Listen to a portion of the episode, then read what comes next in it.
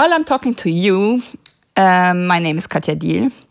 Um, we have in Germany the nine euro ticket, which means you can have like a travel along all our country just with one ticket, which is really awesome. But on the other hand, our chancellor and his ministers also decided to have a cheaper oil policy, which is also running for three months and maybe not changing anything in mobility.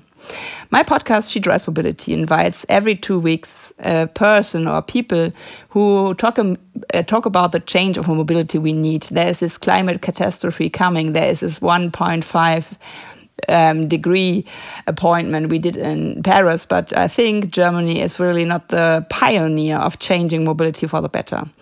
So I was really interested to talk about uh, degrowth, which means peak car is already there. We have 49 million cars on the streets, and John is searching for solutions, having like the degrowth management also on mobility.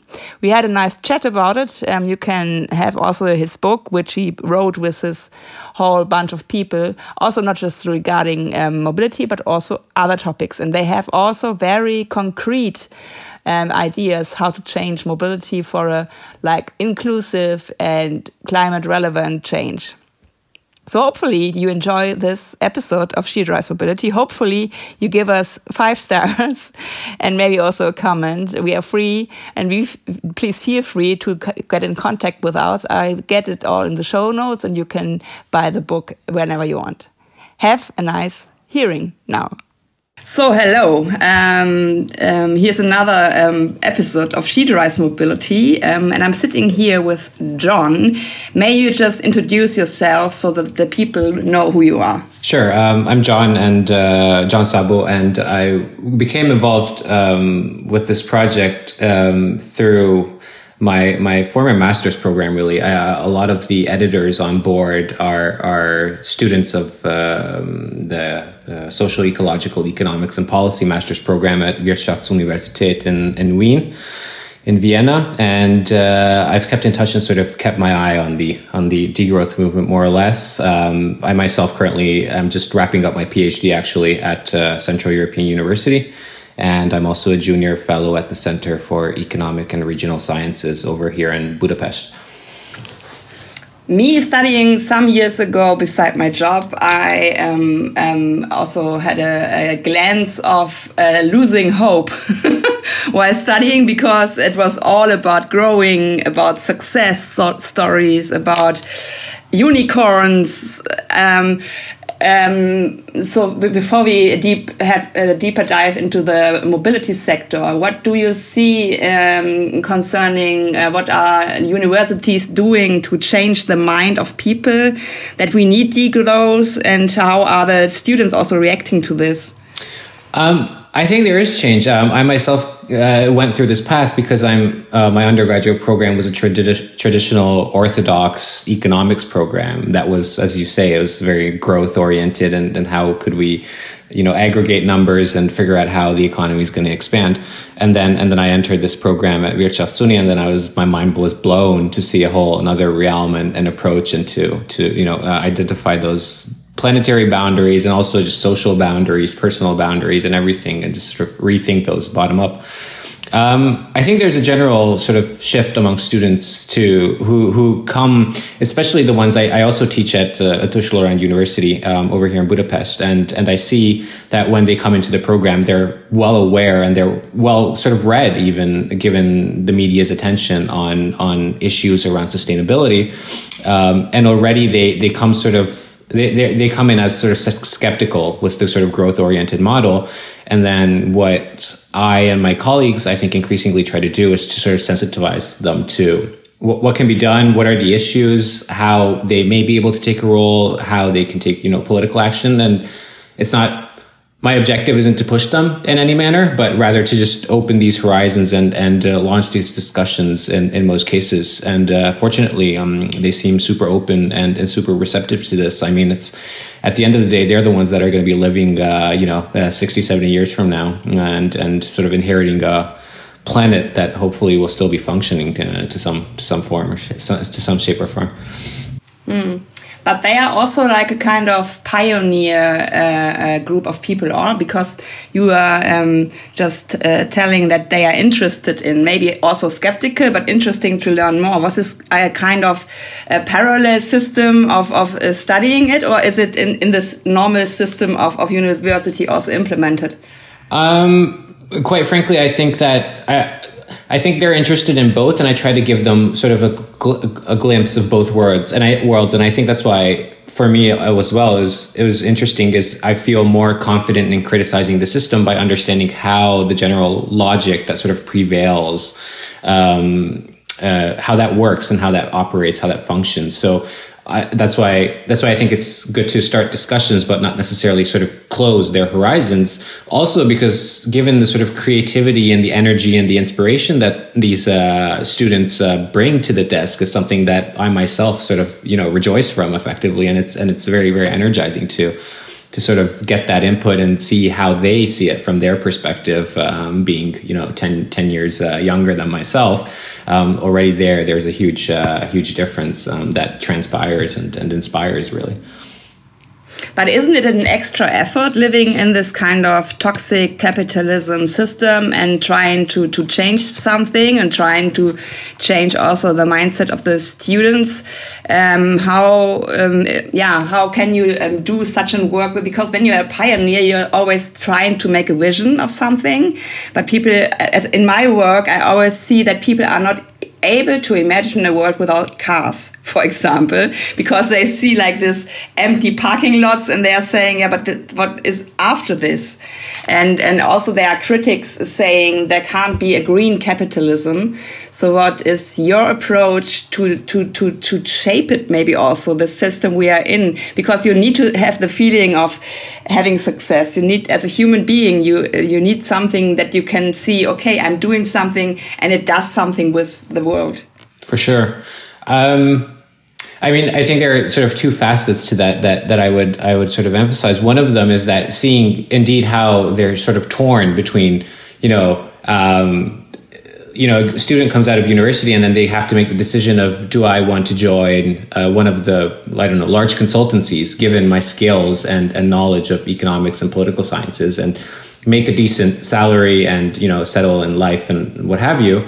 And then simultaneously increasingly what i see is that this choice isn't trivial for them and and they ponder whether how they can make ethical decisions and how they can support these. So i think there's an increasing interest in in do these corporations allow for them to sort of push you know those that they advise or the clients that they deal with or what have you um, push those in, in a sort of greener or more sustainable um, form. And the other dynamic is that i think it's a it's a very very good point to sort of capture their attention and to to underscore and to show that these alternatives that that are presented aren't necessarily bad and that you know not having um, to park a car in an urban area, which is honestly that's that's one of my worst nightmares. Um, I, I don't own a car, but you know when I when I borrow my parents is to to do run an errand or something.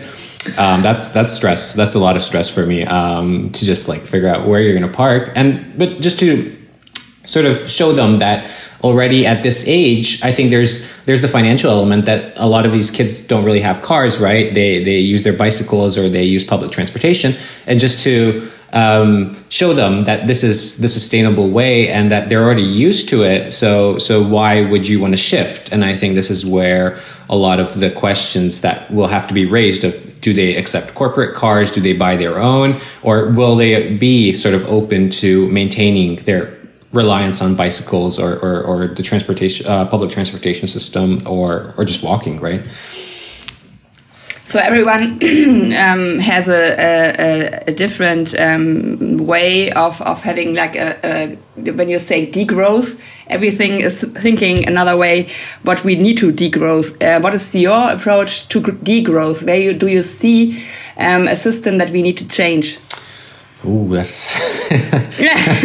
that's maybe also just regarding mobility. Maybe we can now step into your your topic. But I think people are sometimes not able uh, because when you say I'm doing something like marketing, everyone has a different approach to marketing. Some people um, they want to sell uh, stuff. Some people want to do marketing for an NGO, which is totally different from um, yeah selling cars. Um, so what is degrowth in your um, approach? How do you see what we need to do? Um, yeah, I think it's really challenging, especially because I think one of the good uh, sort of points that this book underscores that that we worked on together um, with with a bunch of colleagues uh, is is that there are so many not only interpretations but so many forms of action that we can take that are locality specific, and I think that's one of the key elements is to sort of tailor what degrowth is um, to that given context, be that a geography, be that a, a, political space, be that a cultural milieu, and so on and so forth, right? These all sort of shape the abilities. Um, for instance, I, I'm very easy uh, to throw around the fact that, you know, everybody should just do the public transportation system, which in Budapest is, is easy, or in Vienna, it would be super easy because because you have a great system in place. But then for someone, you know, in rural Montana, it's not an option. So, so it's also just figuring out how that would work. And, and I think for me, it's, it's, it's just not imposing that sort of growth oriented system whereby the objective is to always renew and, and add monetary value effectively and, and enhance economic output and thereby usually industrial production or some sort of services, but rather focus on sort of you know what makes this life worthwhile to live and, and, sort of figure out that sort of meaning right? Kate soper writes about um, uh, hedonism and, and how important it is to to be hedonistic and to figure out what those sort of small joys in life are and you know not focus on um, how, how, am I how am I gonna um, uh, pay the lease on my new vehicle and and rather figure out the joys of I don't know gardening obviously uh, is one example that one can bring in but sort of it's just it's just that various facets that sort of come together, and I think that's that's sort of important when we consider transport. It's just it's so massive. Um, the whole endeavor, right? If we look at it in terms of emissions, if we look at it in terms of its role in the economy, uh, in industrial output, right? Germany, obviously, a prominent case. Um, um, where, where, where this is a, a, huge issue that needs to be tackled. Um, if we look at the material throughput, all of these sort of come together and it introduces this very, very inefficient mode of, of transportation that is, that is just, it's just puzzling why it exists in a sense. I mean, I get it. It, it brings you a lot of freedom and, and, uh, and, you know, getting from A to B is, is fantastic.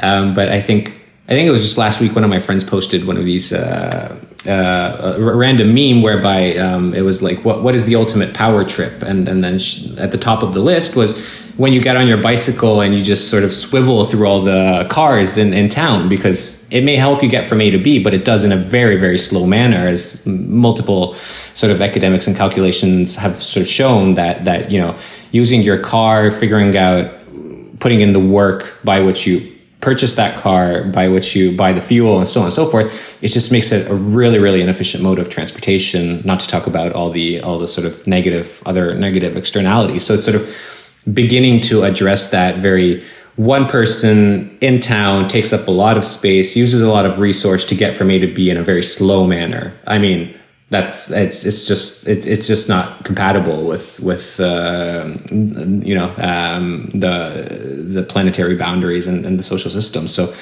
I think that's where I would sort of grasp as a sort of first start is to think about what sort of alternatives we have and how we can move away from that system and sort of um, sort of uh, put it on a leash in, in a sense, right? Yeah, but um, as I work now for maybe like 20 years in this mobility uh, sector, trying to change it for the better, uh, starting 20 years ago, I would have never thought that industry and what we are eating and how we change um, agriculture would be easier. And, and, and having an effort like 35% of a degrowth of emissions in, in, in our German agriculture and in, in the transport sector is like zero and uh, and Volker Wissing, our, our minister, minister now gets the red card, and he has like 14 days to have this kind of catastrophe plan because it always uh, we are we are selling more cars. So coming to the book, you, um, you pointed out that that, that you uh, have uh, like different topics where, where you see the degrowth, how we can do it in a very maybe also like local way. So how did you get the point that you wanted to make it with the mobility sector, and what how what was your approach to to have like numbers but also actions? Um, so I think maybe maybe to just uh, introduce um, the the book a little bit and, and the way it approaches mm -hmm. the question yes, of degrowth, right? Would be nice, yeah. One of one mm -hmm. of mm-hmm. the key issues with degrowth, and I think it's a valid criticism, is that it got is that it's it's very nice. It works in certain contexts. It sounds good, but it doesn't really work in practice, right? It, it, doesn't really show in a lot of cases how you get from where we are right now to where we need to be. And and I think this book begins to bridge that gap by introducing strategies, and it does so by drawing on the work of Erik Olin Wright, uh, a wonderful thinker who, who passed away quite recently, unfortunately, um, who introduced um, four um, core forms of, of action. So one of them would be um, taming uh, the transportation se- sector. The the second one would be dismantling the transportation system. There's resisting the transportation system and escaping the transportation system. These these are not without overlaps. So so there's there's plenty of sort of commonalities and and uh, ways in which they support one another. But basically, what we do in this chapter is show how we can, uh, through these sort of analytical categories, understand and introduce forms of action that allow us to move towards um, the sort of um, world that you as well have been advocating for um, uh, in that sense. So when we think about you know, taming transportation, what we would want to look at is more what sort of interventions we could lead, um, how um, subsidies on emitting forms of transportation can be introduced, right? So, so those are already beginning to come in practice with all sorts of uh, with all sorts of uh, policy and, and and regulatory tools. Um, for instance, the Euro standards are, are, are one one one effect effectively, right? Um, when we consider um, the second form, the dismantling of the transportation system, then uh, uh, then basically what we need to do is to figure out what sort of alternative systems you can introduce, how you can develop them. One of them, uh, we argue, uh, or in some context, again, that may work, is is, is more efficient, um, sort of uh, uh more efficient, larger scale um, systems that allow for quick and swift transportation be that for instance the development of a train uh, system. One of them has been you know figuring out how we're going to connect the european continent so we don't have to fly but if i need to get from brussels to budapest it doesn't take um, uh, days and usually I will miss three or four connections during that time and uh, will be stuck in, in, in a bunch of places. So, sort of developing that that alternative uh, infrastructure system is is is the second sort of pillar or, uh, of of these strategies.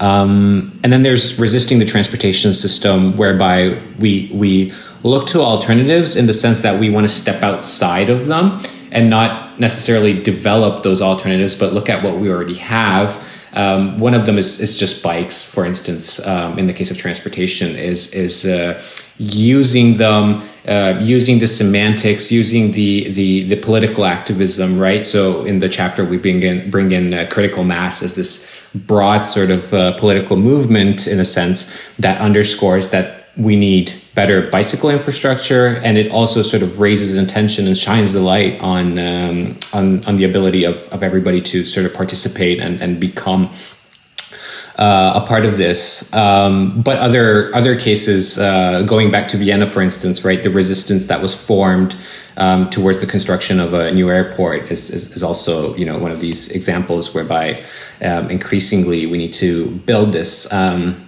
uh, the question here, and and something that we had a lot of um, sort of debate on, uh, even internally, is if we should write um, when when considering resisting of how aggressive can we get, and uh, how do you know extinction rebellions um, interventions, the very debated ones when they shut down effectively public transportation, how effective those are or um, or can we put in the sort of eco terrorism in a sense, whereby which may come in softer forms, right? When uh, Andreas Malm, uh, in his book How to Blow Up a Pipeline, he writes about targeting SUV specifically in very affluent um, parts of Malmö and not destroying them, right? So there wasn't private property destruction in a sense, but what they did was they put little stones in the caps of the tires um, and they would allow the tires to deflate, right? So it causes a little bit of a headache for, for the for the owners, right? So that's also this form of resistance whereby we already begin to directly intervene and question the legitimacy um, of these uh, vehicles because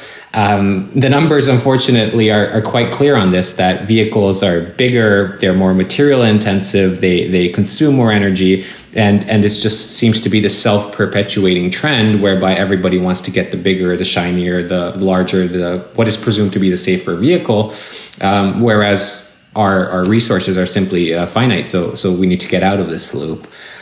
Um, yeah, and then the fourth pillar was just escaping transportation, and and there, effectively, what we sort of thought about was was just like stepping outside of it and and and not traveling as much as in a lot of cases seems to be necessary or is made necessary by current social institutions. So sort of um, figuring out how how how we can act more locally and become more locally involved and um, not take you know weekend trips um, across the continent with a with a flight or or, or look at these sort of um, look at these sort of uh, quote unquote unnecessary trips and, and limit these and then look at what's available um, much closer and and uh, to us. So those are basically the four pillars of action that we that we sketch up and, and bring in a couple of examples with my co-authors Mm.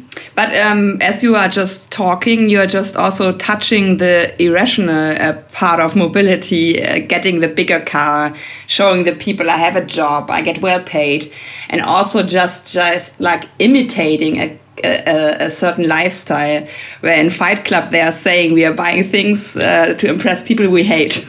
Exactly. So with money that we don't that have right? Yeah you can at, at the moment you can have a car in Germany for 80, 80 bucks, 80 euros um, a month which is ridiculous. Why should anyone uh, uh, take the train if it's so cheap um, to afford a car you normally can't afford? So I think, um, of course, I'm, I'm just uh, nodding my head and saying, yes, yes, yes, John is so right. But it, um, do you see anything? Because in, in germany and i think in any kind of car fixed country it's always about personal freedom personal way of choice and i don't want to leave anything of my lifestyle behind. So in your research um, did you also have the feeling that people are maybe inside they are yelling for rules because they won't be the first one to change it? But if there's a rule that you don't have to buy an suv um, that they maybe can be live better with this kind of reduction? Um, I'm I'm hopeful, or I try to be optimistic um, on on what can be done in that regard, and I think we have seen changes. So um, generally, I don't think the numbers are there yet, but but I think a lot of trends are are, are sort of give me hope or something to latch on. One of them was sort of coming out of COVID and seeing the general interest to move towards bicycles in a lot of cases. Um, there, unfortunately, I think the numbers generally show that a lot of the people who took up bicycles shifted from public transportation in many cases. So, figuring out how to mobilize and get people out of their cars is, is going to be going to be the question. And I think there is where political pressure and, and the the sort of regulations come in. Um, simultaneously, I think another key development is is the war in Ukraine and the general energy crisis that sort of came prior to that and and uh, sort of underscored um, the volatility of, of oil supplies and the security element of it. And it sort of begin to intertwine or interweave uh, climate policy and, and energy policy in a sense. And here, I think, um, while the commission and governments initially sort of ran about or scattered about to figure out where are we going to get the LNG that we need or where are we going to get the crude oil that we need, there's an increasing realization and increasing underscoring of the need to act as consumers as well, right? Um, I think you know good cases are with there is a discussion um, which in my mind is slightly absurd that we're only having this now but it's being had and i think that's a big deal in germany on you know putting a cap on the top speed at the on the autobahn which is which is definitely a, a first step in that direction. Um, I think simultaneously initiatives where you know in Italy um, limiting uh, the air conditioner is is also another element, not not transportation related, right? But but still, it's uh, sort of pushing people to understand that energy um, shouldn't be sort of just consumed for consumption's sake, effectively, but but be handled in a very in a much more careful manner. And uh, so th- those slight shifts um, that have come along, I think, are pretty important. And the other element is the general high price environment, which I'm curious to see um, how it will trickle in and shape the behavior um, and how the numbers will reflect this down the road. Hopefully, it'll push more and more people. I mean, it's it's not good to you know you know buy uh, gasoline or diesel for two euros a liter, um, but simultaneously, hopefully, it'll push more people to carpool or to look at um, transportation, public transportation, um, and alternative modes. Which I think, when combined with good public policy, like um, I think it's nine euros for the public bus uh, pass right now in Germany, right? So, so that sort of uh, pairing is is where hopefully. Even if oil becomes cheaper in, two, in in a year or two or what have you, then people will have seen that you know public transport can work as well, or or, or they can also turn to to alternatives. Um, so yeah, I, I, th- I, think you see in in uh, Austria and also in Germany that there's a green light uh, regarding the the uh, parties who are now um, trying to fix it. You have this Klimaticket in in Austria, and, and I'm always a bit jealous about the things that are happening happening there because um, you know Gewessler and others are, are um, having this kind of moratorium now looking, do we need this autobahn? Do we need to build this tunnel? Um, and here in Germany, um, there's still the plan to build 850 kilometers of new autobahn, which is from the north to the south, so to say. Um, and um, you, you just pointed out the crisis, the, like COVID and the, the war. Uh, and, and of course, I'm to totally on your side. We need to, it, it's such a bad crisis also with war, and we need to fix the system. But we always need to, to have time to, to think in, in alternatives. We need to, to slow down the system also because um, Hermann Knoflacher, which is also situated in Vienna as a professor, 81 years, uh, 50 years working on this, um, he's always uh, pointing out that we didn't gain uh, um, like getting um, faster. What you pointed out, we're getting slower, uh, but it feels because he is now, I'm in Stuttgart and he is now a, a huge traffic queue and people are sitting one by one uh, in this kind of car system. So um, as we are coming a bit to the end of the of the um, dialogue of us two, how do you prioritize the uh, things you see in your research? What um, is this kind of one, two, three, four, like a first this, this, this, or is it just parallel that they, we need all of these four approaches? Oh, um, all four. Um, uh, because in order to dismantle one element of the transportation, you need to develop an alternative infrastructure. To develop an alternative infrastructure, you may want to lessen demand and look at how others, some people can escape it, right? One of the, for instance, the tools, right? We're on Zoom right now and I didn't have to go to Stuttgart yeah, yeah. we didn't have to meet anywhere, right? So yeah, yeah. the tools are increasingly there, and and while these may have some sort of CO two footprint, it's it's it's marginal in comparison to to making a flight or or to um, to traveling.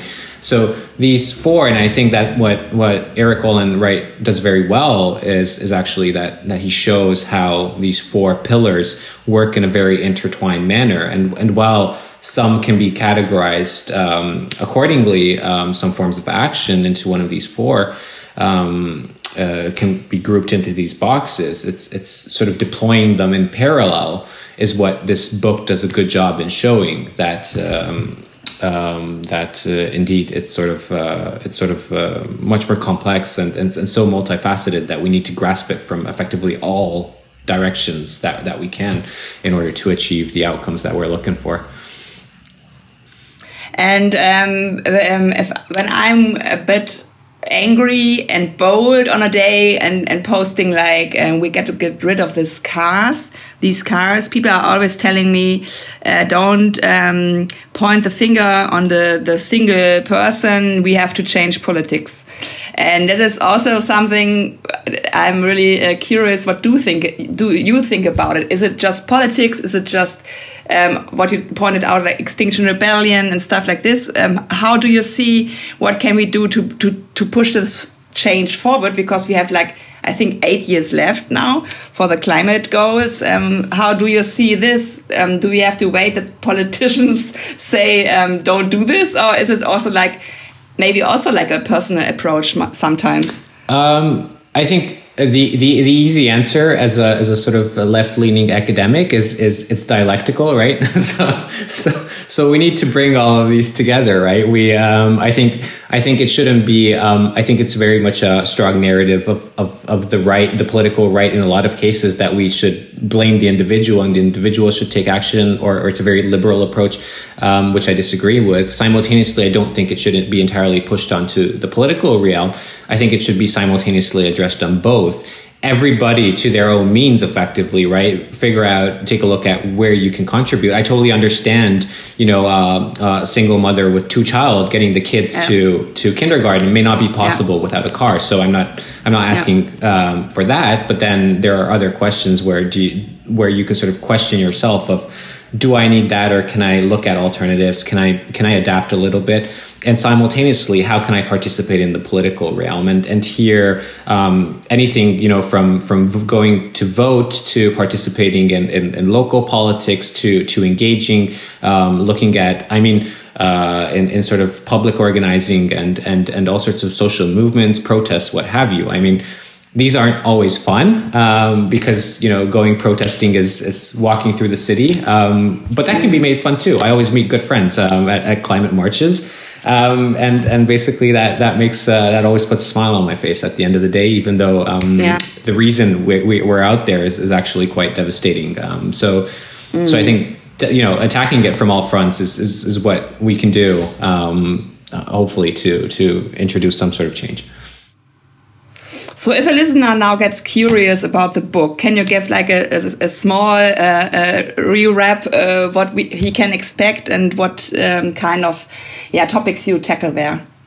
Sure. Um, the book is a uh, it's uh, it's all over the place. It's it's a beautiful piece that focuses on what strategies can be implemented to to sort of degrow um, the economy and it is i think very one of the key elements was to be very clear to allow any sort of readership to be able to grasp it. So there's very little jargon very little you know academic lingo and that sort of stuff in it. So i think it's quite well written. Um, language editing was great. My co-authors on the book chapter are, are uh, tom smith and, and leon Leuser um, as well. The book itself is mostly structured alongside the lines of having a more theoretical and a practical chapter in each case. So um, the chapter that we wrote with uh, Tom and, and Leon for the book on transportation um, focuses on it provides a broad overview of how to degrow the transportation sector and then simultaneously attached to it there's also a case study where they look um, the authors look more into depth uh, about uh, a specific issue. In the case of transportation, I think it was bicycle sharing in China, and and and and, and looking at a, at a small town, like right, quote unquote. Um, uh, in, in, China, small means different things, right? Um, so generally, the, the the themes that are covered are sort of structured around this, and and they look at various facets of where we can change as society, and always bringing a more theoretical, little more abstract um, chapter, which nonetheless has a bunch of great examples in there, and and a and a case study that is more illustrative, very very hands on and shows how this is being done in various parts of the world. And I think that's also another great merit is that it's not only you know, uh, Western scientists like myself, um, you know, preaching to the choir, um, but simultaneously there are, there are a bunch of uh, there are a bunch of uh, folks and, and great thinkers and writers from the global South and and and all over the place. So it makes for a very colorful. Um, not light reading because um, the topic is heavy, but yeah. but it's digestible. So I do I do yeah. recommend it. Okay, uh, thank you so much for the talk, John. And I'm really curious what this book um, can um, push forward because, yeah, we need anyone and any kind of approach to to make this system change. Uh, and I really, yeah, I feel there's a momentum regarding the crisis, which is not so good, but maybe we can take this now for serious. And yeah, we have um, a better word also of a choice of mobility, not to be car dependent anymore in Germany in so many regions. For sure. Thank you so much. Thank you so much for the opportunity. Have a nice day. Yeah, bye bye. Bye.